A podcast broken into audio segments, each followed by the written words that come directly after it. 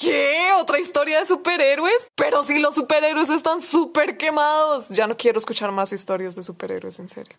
Escucha, oyente anónimo. Yo soy Annie y puedo hacer lo que se me dé la gana.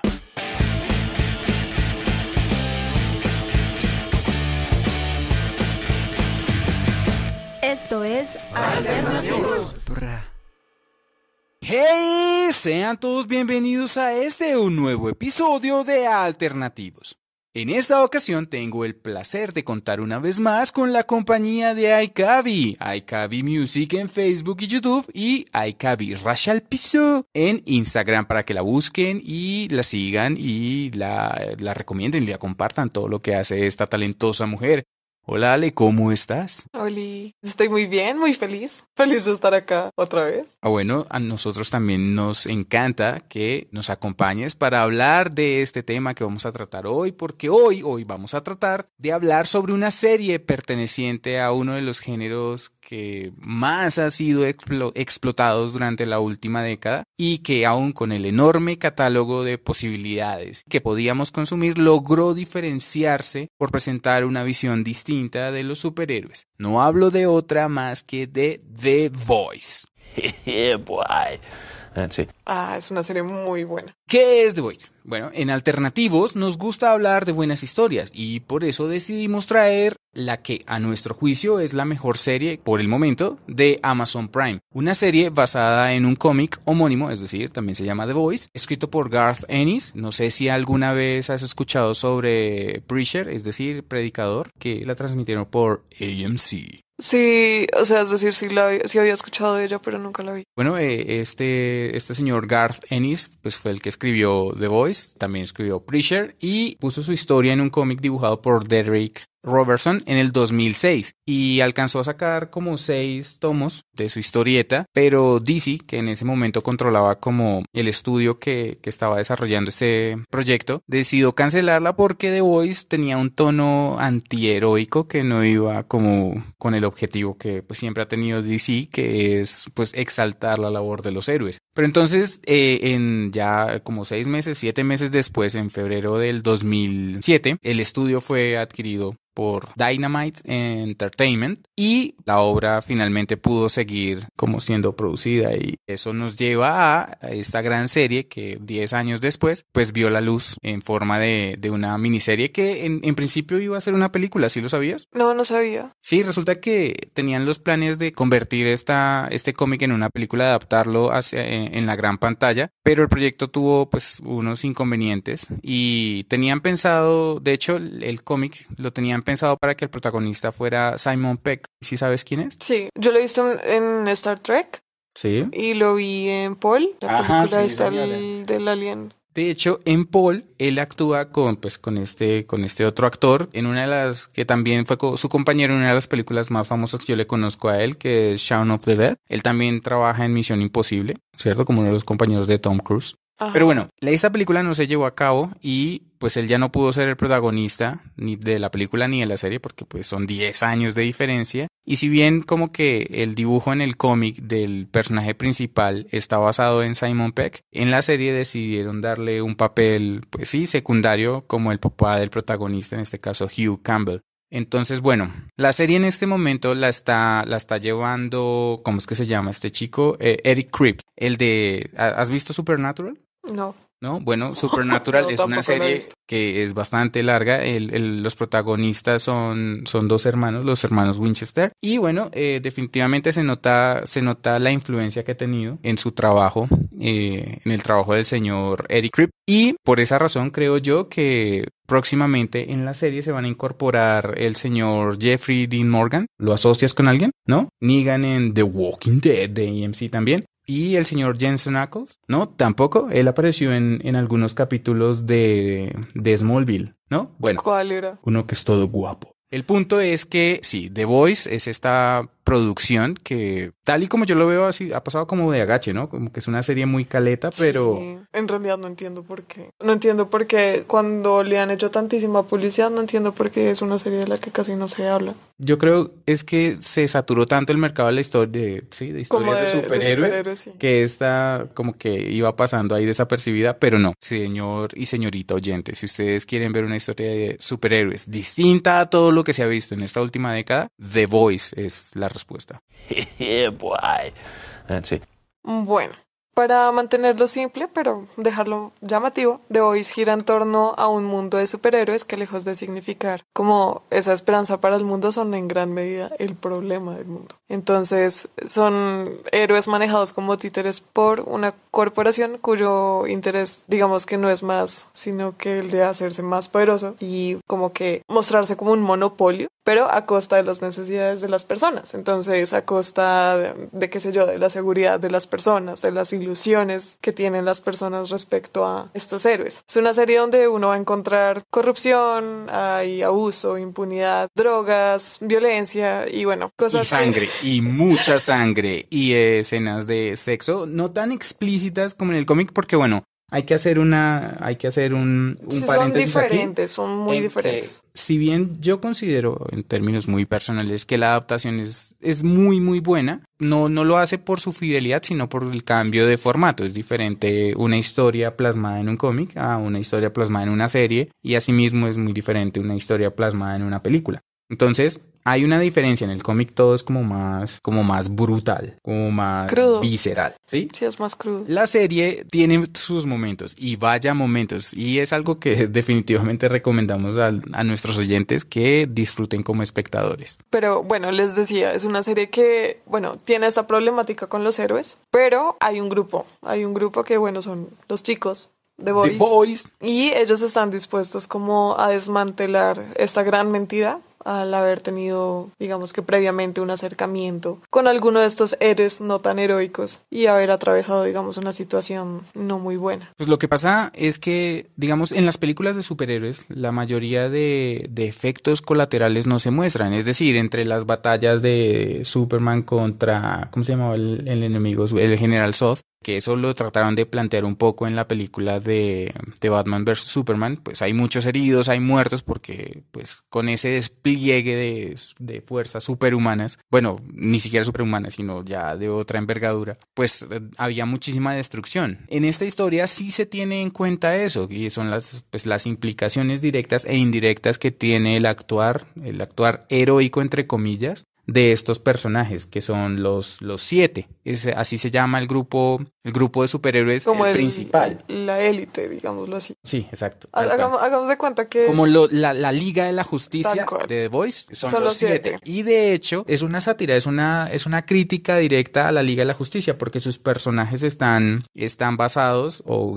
tienen rasgos similares a los de la Liga de la Justicia. Pero bueno, eso lo, lo charlamos cuando, cuando hablemos de los personajes. Listo. Bueno, para ponerlos en contexto, sin hacer como mayor spoiler, la historia se desarrolla en un mundo temporalmente similar al nuestro, es decir, hay redes sociales, hay marketing de superhéroes, ¿sí? Todo, tal todo, cual. Sí, todo es como muy, como muy, muy actual, salvo por la diferencia de que en ese mundo, pues están, la, la sociedad tiene que convivir con superhéroes. Y bueno, superhéroes sí, son como humanos, entre comillas, bendecidos por la eugenesia. Pero entonces uno dice, pero Ani, ¿qué es la eugenesis? No, eugenesia. Entonces, bueno, pues eh, es un tema bastante largo y yo creo que daría hasta para otro programa. Pero pues en términos generales es como ese deseo de mejorar los rasgos o, características, en este caso de los seres humanos, a través de la manipulación genética o social, psicológica, etcétera, con el fin de orientar a la raza a una especie de evolución. Para ponerlo en, en términos mucho más concretos, es como cuando usted llega a la casa de sus suegros y les dice, hey gente, vengo a mejorarle la raza. ¿Entiendes? Si lo vemos desde la, desde el término de la eugenesia, podríamos cambiar esa frase que es peyorativa y decirles como mis estimados congéneres, el motivo de mi cortejo es el de poner en práctica la eugenesia con su amado descendiente. Claro que sí. Dice lo mismo, pero suena más interesante. En fin, el punto es que The Voice nos cuenta la historia de lo que sería la sociedad si tuviera que convivir con superhumanos. Uh -huh. Bueno, hablemos de los, los de, personajes. De quiénes son. Bueno, podemos hablarlo desde, desde la perspectiva del elenco, ¿sí? Del cast. Y desde la perspectiva de los personajes como tal. Ok. Entonces, encontramos a, a varios, a un protagonista principal o, o tú cómo lo ves? Yo creo que hay varios protagonistas principales. O sea, bueno, listo. Digamos que la historia gira en torno. a The Voice, es decir, el grupo que se hacen llamar los chicos y que son cinco. Entonces, como personajes son Huey. Huey o. Hugh Campbell, le dicen Huey, está Billy Butcher, ¿cierto? Que está interpretado por Carl Urban. Bueno, ¿quién interpreta a Hugh Campbell? Huey Campbell es hijo de un actor que se llama Dennis Quaid. ¿Cuál es ese? Él es el que sale en El Día Después de Mañana, el papá de Jake Gyllenhaal. Ah, Eh, ya, ya, ya, ya. También sale en... El Movie 43. Haciendo un paréntesis, esa película es la cosa más loca, uh, bueno, no es la cosa más loca, pero sí es una de las cosas más locas que yo he visto hacer a grandes actores. Una historia Súper extraña, más random. con buenos actores. No sé si, si a la gente le suena, podemos hacer un programa sobre eso, porque Movie 43 es una cosa muy extraña. Pero bueno, ahí aparece Jack Quaid y estamos hablando desde, perdón, ahí aparece el papá. Ajá. Eh, Estamos hablando desde Jack Quaid. De, de, de Dennis. Sí. Que es Ah, y- hijo de Meg Ryan y... y- Ah, bueno, Jack es hijo de Meg Ryan, la de Un ángel enamorado, sí. Compartió pantalla con Nicolas Cage. Bueno, está Billy, Butch, Billy Butcher, que es Carl Urban. Sí. ¿Dónde has visto a Carl Urban? Eh, a ese lo he visto en Star Trek. Sí. Y no me acuerdo en dónde más lo vi. Yo a él lo... Eh, en El Señor de los Anillos también lo vi. Es... eh, ¿Sabes dónde yo lo vi últimamente? Yo lo vi en Red, o sea, en Retires eh, Extremely Danger, que es con Bruce Willis y con Malkovich. Él aparece creo que en la segunda, si no estoy mal. También lo vi en Thor Ragnarok. ¿Te acuerdas que había un guardián que era como calvo Sí, que era- señor. y que, que coleccionaba como cosas de los seres humanos? Ese, ese, se- ese papel es muy se- chévere. Se ve súper diferente ahí. De hecho, es que el man tiene tam- eh, una, una capacidad de interpretación muy, muy chévere. Sí.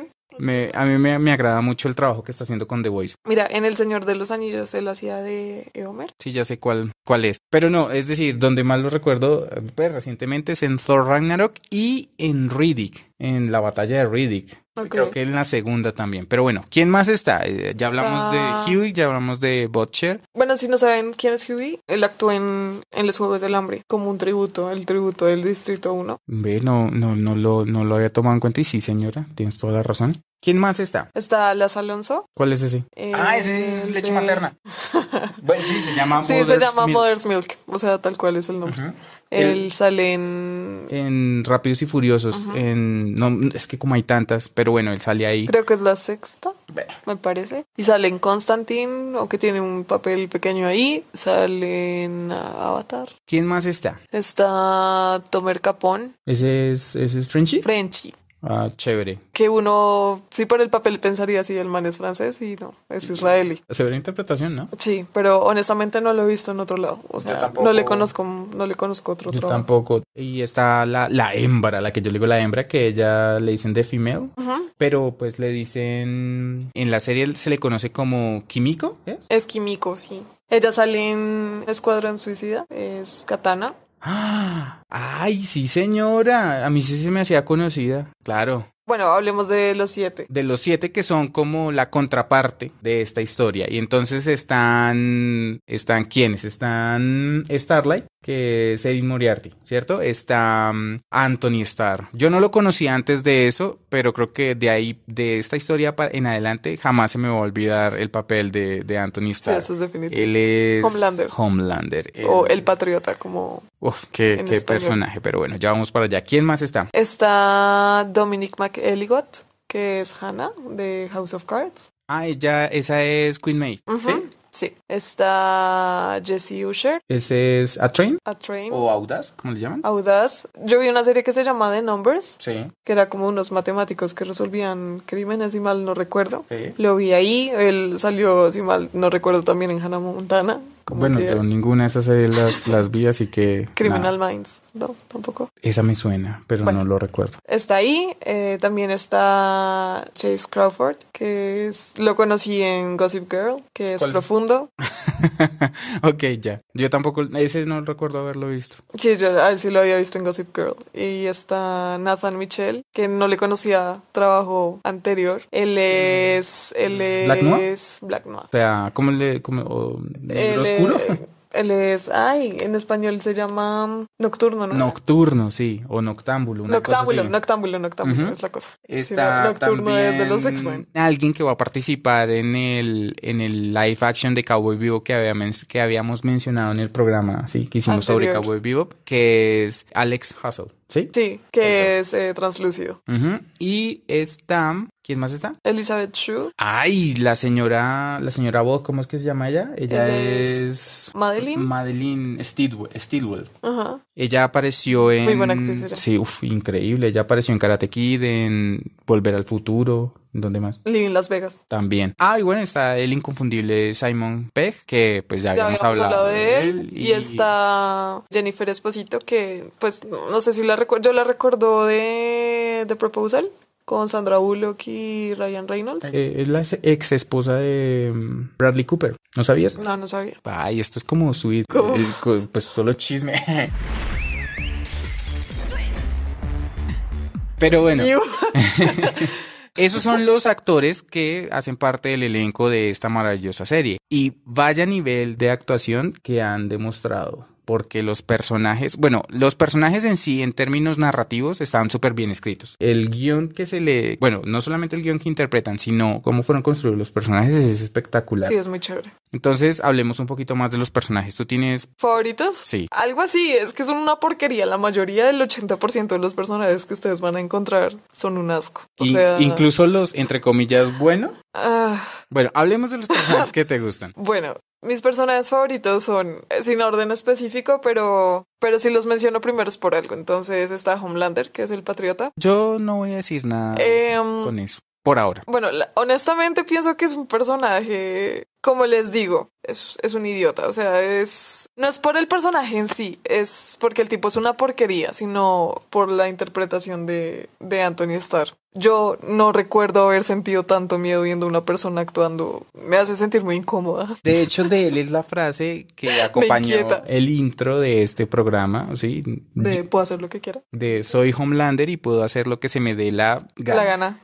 Me aterra, me aterra y me aterra mal. Y me encanta.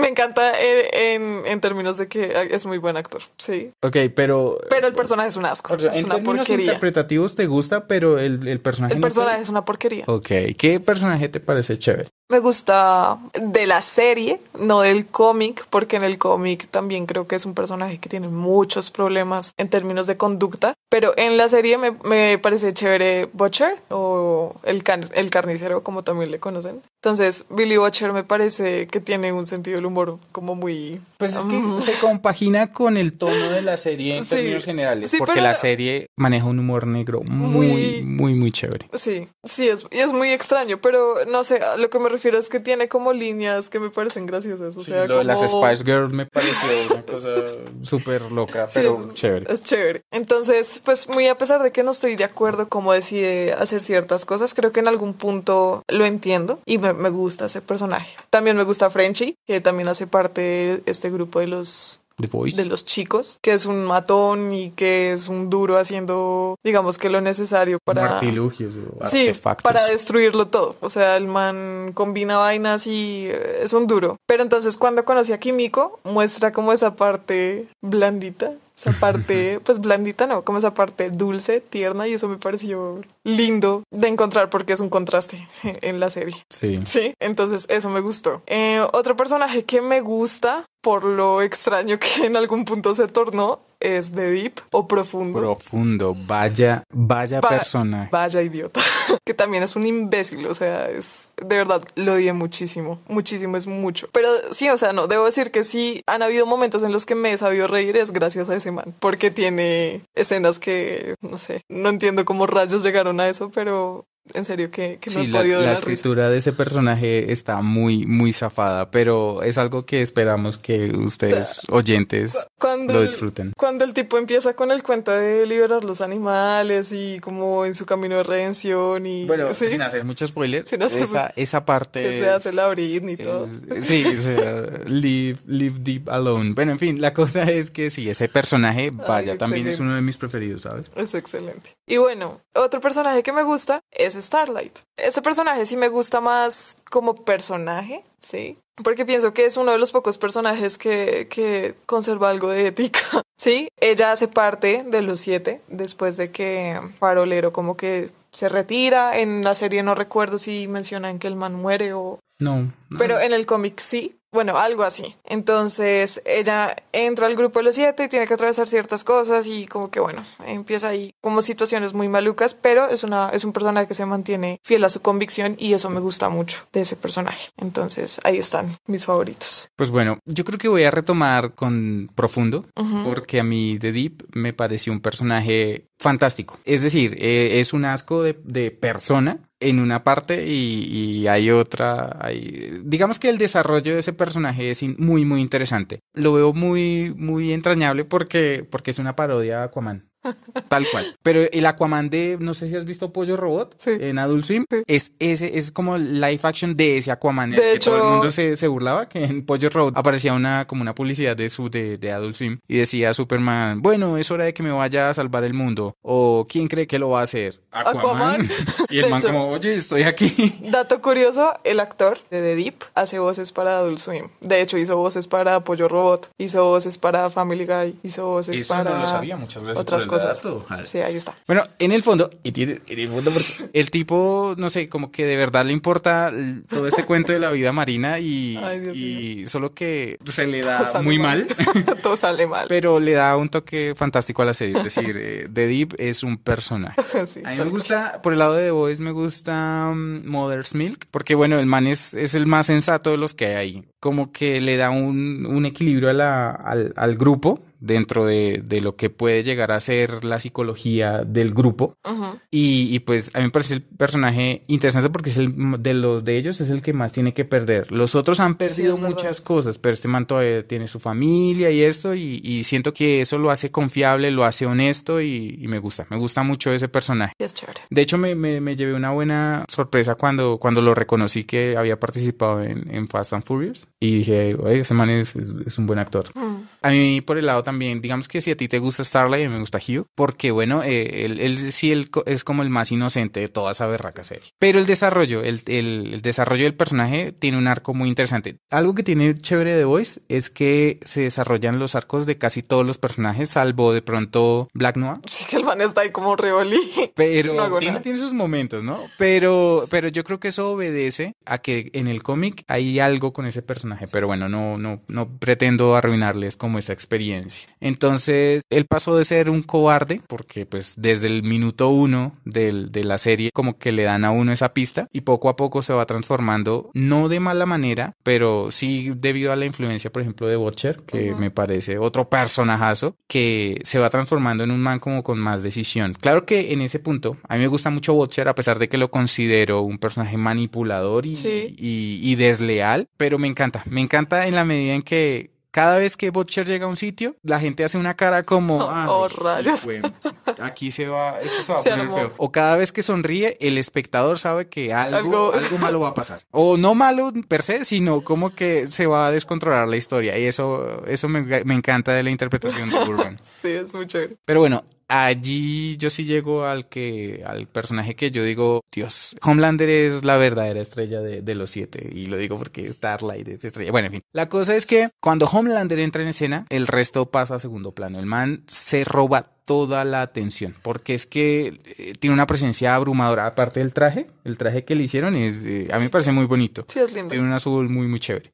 La cosa es que el man, creo que una, una de, las, de las palabras que lo definen mejor es, es que es inspirador. Porque cuando está en buen plan, el man inspira a las masas, es como muy patriota y... Sí, no, es como cuando hacíamos lo de las analogías, hablando de, de eso, entonces la mezcla de Superman con Capitán América precisamente Sí, tal cual. por... Solamente que por ese este, patriotismo este, y- este Superman es como si a Clark le hubiera, eh, no sé, criado Doña Florinda. Porque es que Homelander es... Claro que en este caso no sería el chavo del 8, sino el chavo de los 7. Porque... Entonces, bueno, la cosa...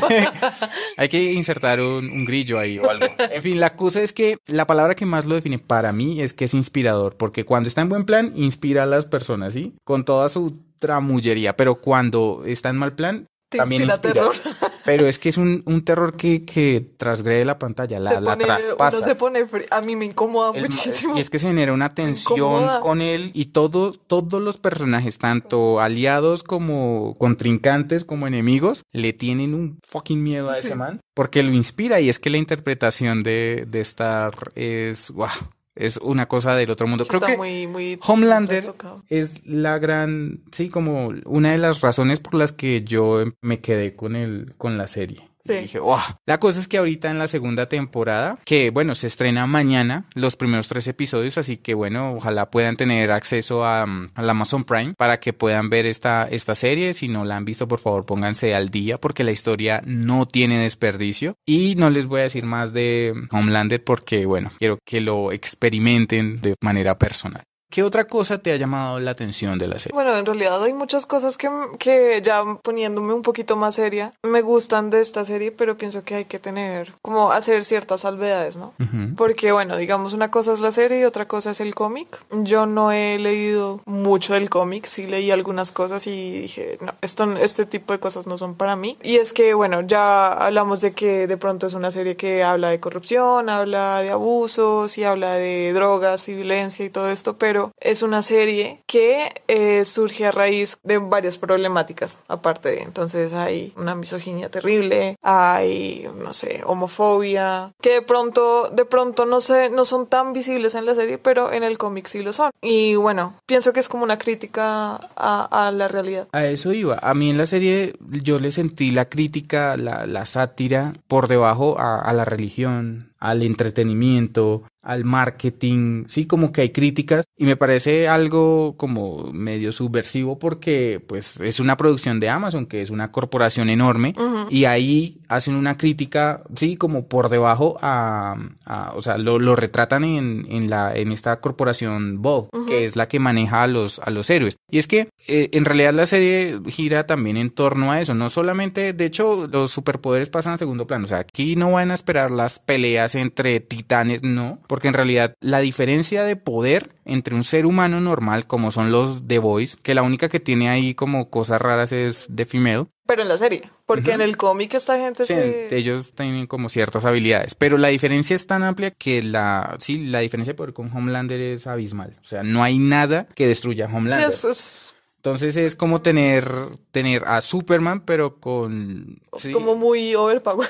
y con la mentalidad de un, de un psicópata. Es que es un no, es sociópata que es loco, una cosa muy loca. eh, depredador sexual, es malo, o sea, La cosa es que esta serie plantea eso, nos pone en un, en un entorno en el que dice, oiga, esta es una corporación que ve a los superhéroes como un producto y que los comercializa, entonces les hace marketing, hay películas, algo similar a lo que pasó, por ejemplo, con, con Marvel, ¿sí? Con, bueno, con el universo cinematográfico de Marvel, que no, que pues que, que se dedicaron a hacerle un montón de promoción y fueron 10 años, un poco más de películas, y sí, es lo que básicamente hace esta corporación en la serie. sí. Pues es que bueno, respecto a esta empresa, a que es esta corporación nefasta, tan poderosa gracias a, a estrategias bastante cuestionables, pienso, no sé, como cuántas empresas, como que saliéndome de la serie, saliéndome de, de esa ficción, cuántas empresas o personas no habrán así, Así en la como- vida real. Sí, como que... ¿Que manipulen la ma- información? Sí. Por ejemplo, ¿cuántos gobiernos no funcionan o están vigentes gracias a la idea de vender un terror que no existe? Bueno, pues es que no tenemos que ir tampoco tan lejos, pero Sí. pero sí, claro. O sea, digamos, em, sí, muchas veces, por ejemplo, hablando, hablando de gobiernos, que yo creo que sí, ustedes me, me entienden la idea y, y espero sepan entenderme. Son muchas veces ellos mismos los que ponen en riesgo, digamos que la seguridad de, De las de personas. las personas y y venden luego venden Sí, eso. la solución. Entonces, eso sí fue algo como que me hizo cuestionarme respecto a eso. Entonces, yo creo que esa es la diferencia cuando uno ve la serie a como uno ve el cómic. Porque, bueno, honestamente a mí el cómic no me interesa leerlo por muchas cosas, pero ya, en- ya iré allá. A mí tampoco porque lo siento como too much. Sí. Sí, ya es como listo. O sea, si el propósito era como mostrar ciertas cosas, creo que hay, hay maneras más inteligentes y no sé si estoy sonando como muy pretenciosa de hacerlo. No, simplemente que de pronto, pues digamos, en mi caso, tal y como yo lo veo, yo no soy su público objetivo, el cómic. No, Mientras que la serie sí la siento bien adaptada porque es más digerible. Sí, es mucho más light y aún así es pesada. ¿Sí me hago Hmm. entender? Entonces, digamos que hablando de estos héroes, lo que tú decías respecto a lo del marketing y la publicidad, de estos héroes que no son más que piezas o, o fichas de explotación publicitaria, creo que es fácil hacer una analogía con artistas. Por decir que son artistas, no, no estoy diciendo que todos son así, no, pero artistas entre comillas que venden absolutamente de todo menos lo que supuestamente hacen, que es arte. O pues devolviéndome un poquito con, con el gobierno y demás. Entonces, tristemente creo que el mundo funciona entre comillas de este modo. O sea que The Voice plantea una perspectiva que resulta interesante y eh, aplicable a la realidad, Sí. a la realidad. Salvo que con manes eh, macizos y ultramamados. Cielos, qué macizo. Pues sí, no sé, es como una crítica a la realidad desde la ficción. Pero yo siento que si bien a muchos los usan, sí, a, a muchos de esos héroes los usan, e incluso a Homelander, Homelander se, se sale de eso. Porque siento que el man es consciente de- del, del potencial que tiene Sí, y lo, lo empieza a manejar a lo que le conviene. Pues es que, digamos que esa es una cosa, ¿no? Las personas o los héroes que terminan en los siete, de pronto llegan allá con, con, con la idea de que van a... A pertenecer al selecto grupo de los héroes más grandes. de Sí, que va- van a tener unas misiones de cierto tipo y van a ser vistos de cierto tipo por significar la esperanza y la seguridad de las personas, pero pues sí, llegan allá y las cosas como son, porque digamos en el cómic, cuando Starlight llega, la condición para que ella se pueda quedar es que tiene que hacer Permitir muchas cosas. Sí, ma- más bien lo vamos a dejar, lo vamos a mantener así. Y cuántas cosas no pasan así en la vida real. Sí. Sí. Entonces, lo que les decía yo respecto a lo del cómic es que honestamente no me interesa leerlo porque, y dicho en, en palabras de, de Garth Ennis, Del creador. del creador, él decía que en el mundo del cómic hay como mucha más libertad, contrario a lo, a lo que tú puedes mostrar en televisión, pero creo que él se, ex- se excedió tratando de mostrar como estos, estos conflictos. Tiene una fijación fea, o sea, como mala con los, con los superhéroes, con esta industria del superhéroe, o sea, como Sí. que le tira raye mal. Sí,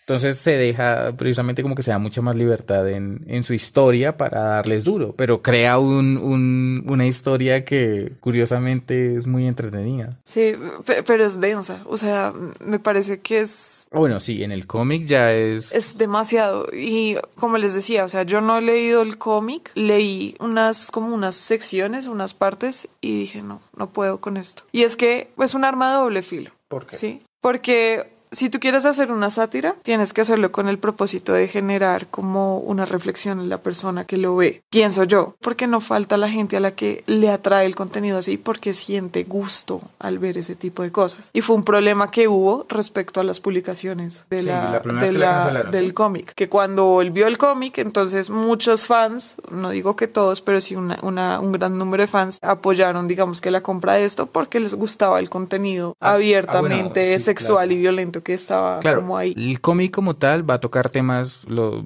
los va a profundizar y hay escenas Y de sexo explícitos. mal y pues obviamente digamos si una persona es fan del, del cómic como tal, probablemente la adaptación no le va a gustar porque él, le rebajan el tono muchísimo y aún así con, con ese sí, con ese tono mermado, la serie llega a ser bastante bastante directa y como que tiene esos elementos que, que impactan. Sí, sí, sí. Pienso que a veces es como, como esto, estos dichos de, de mantenerlo simple, ¿sí? Sí. Como menos es más y así. Sí. Porque, por ejemplo, bueno, respecto a los de los, a lo de los fans estaba este problema, ta, pero sí, o sea, pienso que hay maneras más inteligentes de hacerlo. O por lo menos, si tú tienes un propósito de, de plantear como un conflicto en la persona que lo ve, sí pienso que hay que hacerlo de una forma que no vaya a significar todo lo contrario. Entonces puedo asumir que en síntesis eh, te gusta más la serie que el cómic. Sí, sin haber leído pues el cómic en sí, pero pues sí, yo también me traté como de,